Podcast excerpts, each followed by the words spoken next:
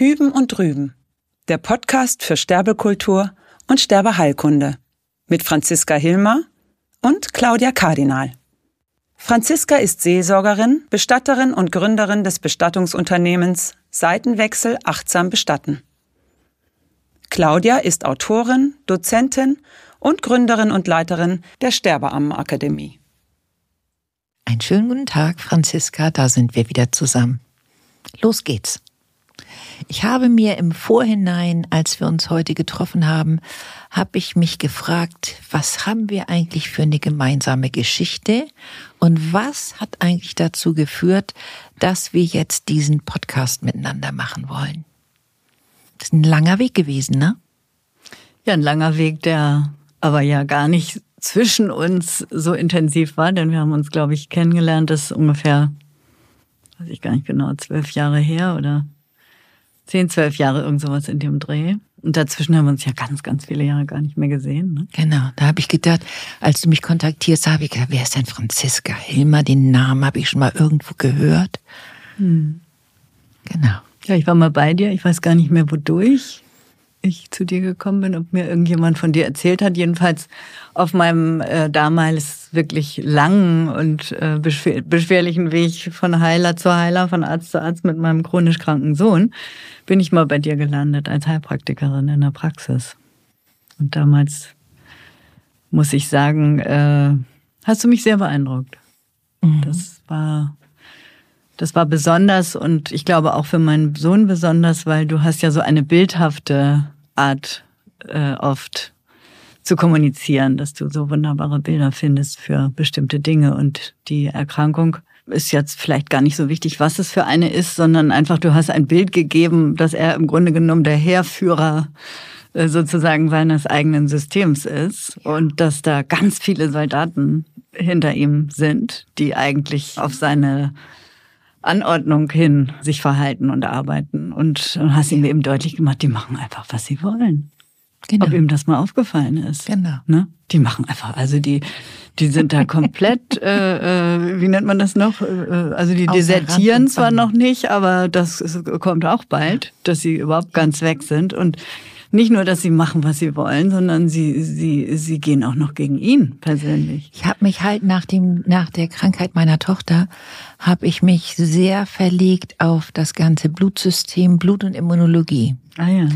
Und dann habe ich festgestellt, also ich habe mich da so reingearbeitet. Ich habe so gerne mit Blut gearbeitet, unglaublich gerne. Ich habe auch unheimlich, ich habe geliebt, Eigenblutinjektionen zu machen und so weiter. Also das fand ich sehr schön. Und mittlerweile bin ich der Meinung manchmal, dass ich denke, Blut ist überhaupt keine Substanz, das ist eine philosophische. Das ist was Welt. Geistiges. Das ist eine geistige, also das, äh, eine geistige Dimension. Die machen das ganze Blut, das ganze Zellsystem, was wir haben, von 120 Billionen Zellen, unfassbar viel, macht das nur wegen mir. Ja, ich finde ja das Bild so schön, dass ich lebt im Blut. Ja. Das ist etwas, was mich schon ja. viele, viele, viele Jahre ganz tief begleitet das so anzuschauen, dass mein Ich, also mein, mein, das ist ja das, das Hochgeistigste, was ich sozusagen habe, dass die Verbindung zu meinem physischen Leib darüber übers Blut geht sozusagen.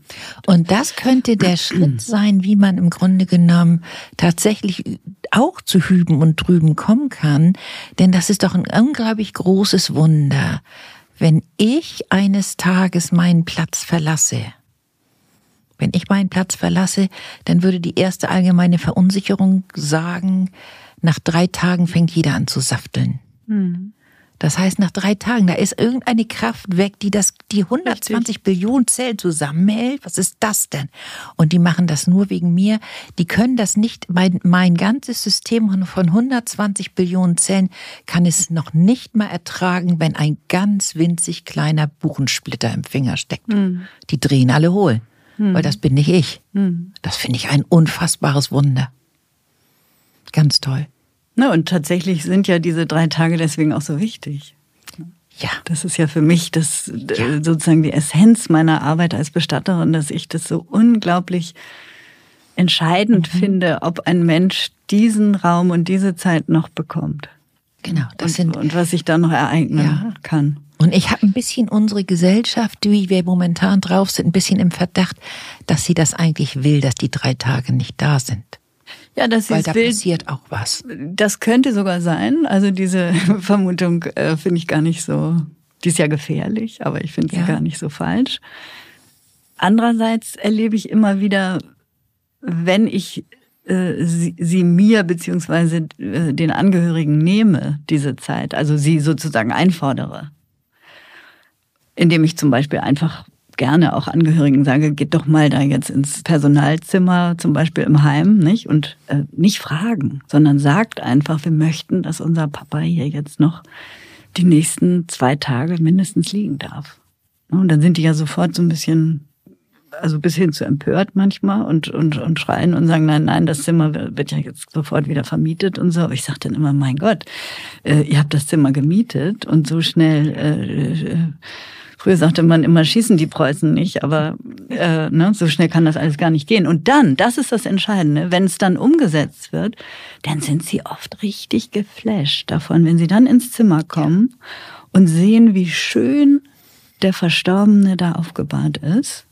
Und das ist ja nicht nur ein äußerer Vorgang, dass es jetzt, dass er, dass er schön gemacht ist, dass das ganze Pflegezimmer in einen schönen äh, ähm, äh, Raum verwandelt ist, sondern es ist ja seelisch-geistig tatsächlich ereignet sich ja in diesem Raum etwas. Und das nehmen die ja wahr, ohne das aber genau lesen zu können. Aber sind dann immer wirklich, also regelrecht geflasht und sagen, das ist ja schön. Ich kriege manchmal selbst wirklich sogar Ärzte, die den Tod feststellen, haben mich schon angerufen danach und haben mir per Telefon oder per Mail äh, zu verstehen gegeben, das war ja besonders, das hätten sie da sonst noch nie gesehen im Heim.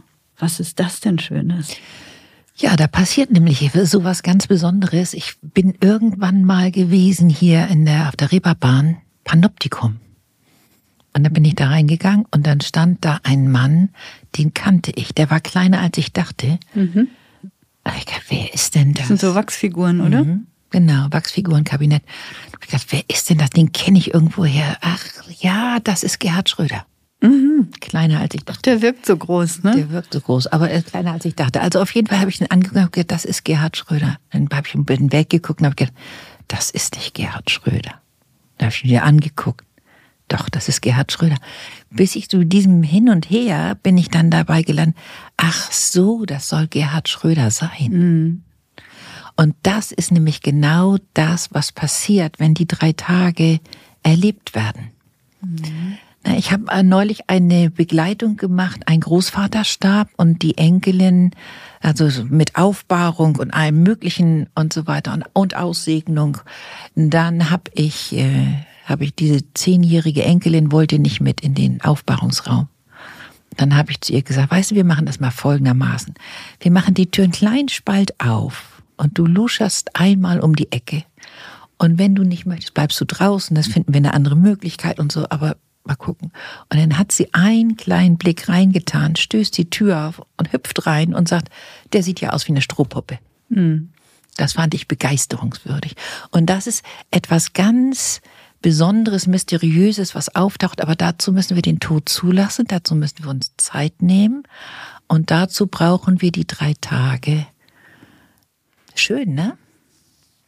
Ja, und was ich wirklich immer ganz wichtig finde, ist, wir dürfen nicht einen Verstorbenen zur Schau stellen wollen.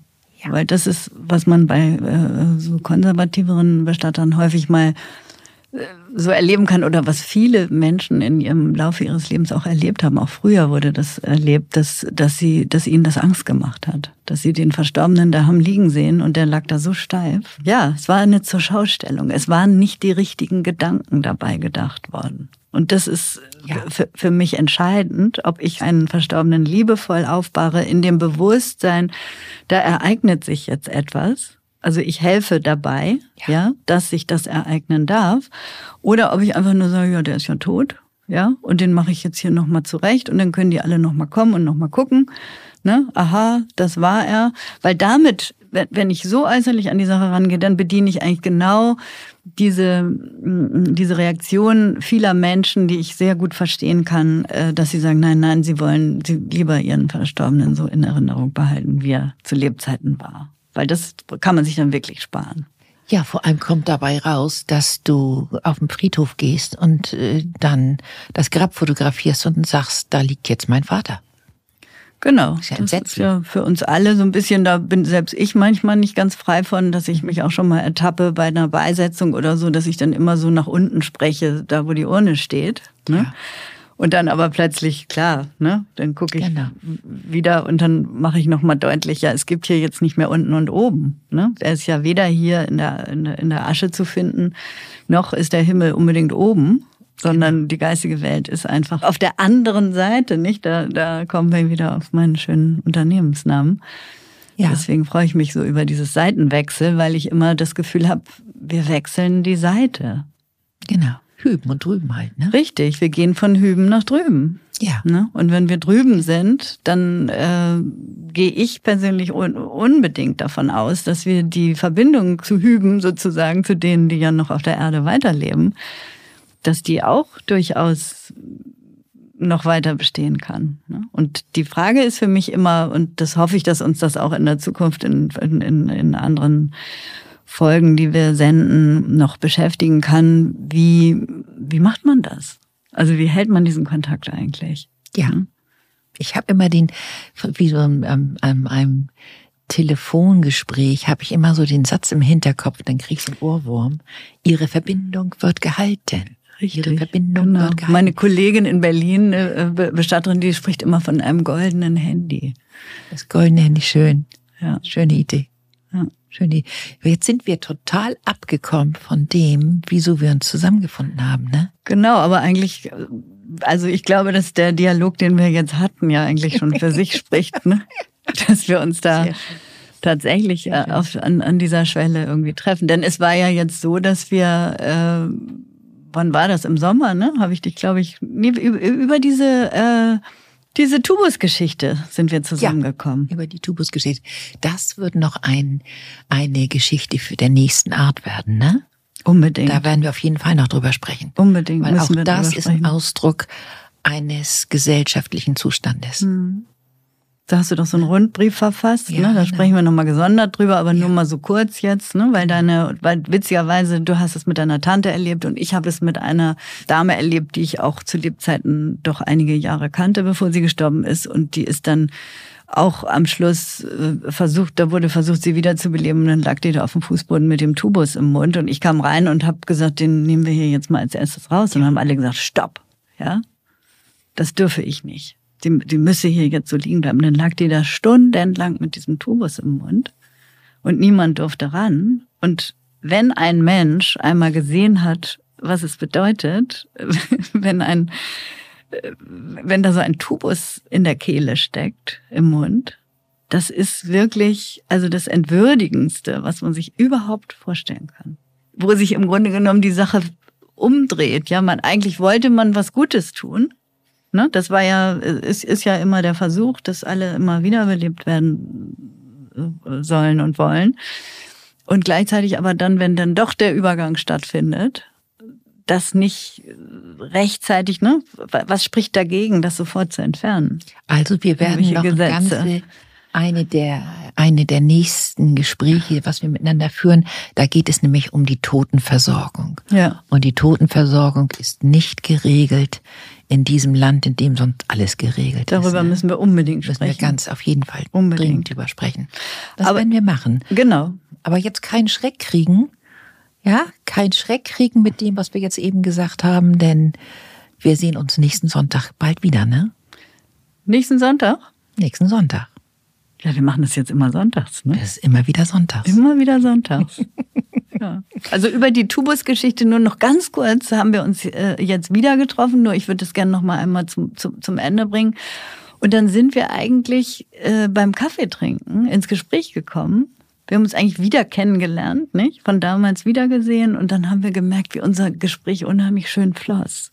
Ja. Da, da war einfach, irgendwie ja. ist da ein Funke zwischen uns. Ne? Wir haben einfach eine Wellenlänge. Und ja nicht nur eine Wellenlänge, sondern ich glaube, dass wir beide Räume zur Verfügung haben, die, äh, die wir begehen können. Also wo, ne, wo man sich irgendwie auskennt gegenseitig. So kommt es mir so ein bisschen vor. Und wenn das so schön fließt und so, und dann hast du plötzlich, ne, ich habe dir dann erzählt von meinem Unternehmen und dass ja. ich jetzt einen Podcast plane und so, und dann kam mir und dann hast du mich gefragt, ob ich nicht mitmachen will. Habe ich dich gefragt? Ich dachte, ja. du hast. Nee, ich habe dir gesagt, du bist viel zu wenig äh, in den ja. in, in der Öffentlichkeit oder wie nennt man das hier in, äh, online. Du bist da viel mhm. zu wenig zu finden. Da gibt's viel zu wenig von dir. Und so kam das. Dass dann die Idee war, ja Mensch, ist doch super, machen wir das zusammen. Machen wir, ne? Ja, machen wir. Schön, bis nächsten Sonntag. Bis nächsten Sonntag. Tschüss. Tschüss. Das war Hüben und Drüben der Podcast mit Franziska Hilmer und Claudia Kardinal. Bis nächsten Sonntag.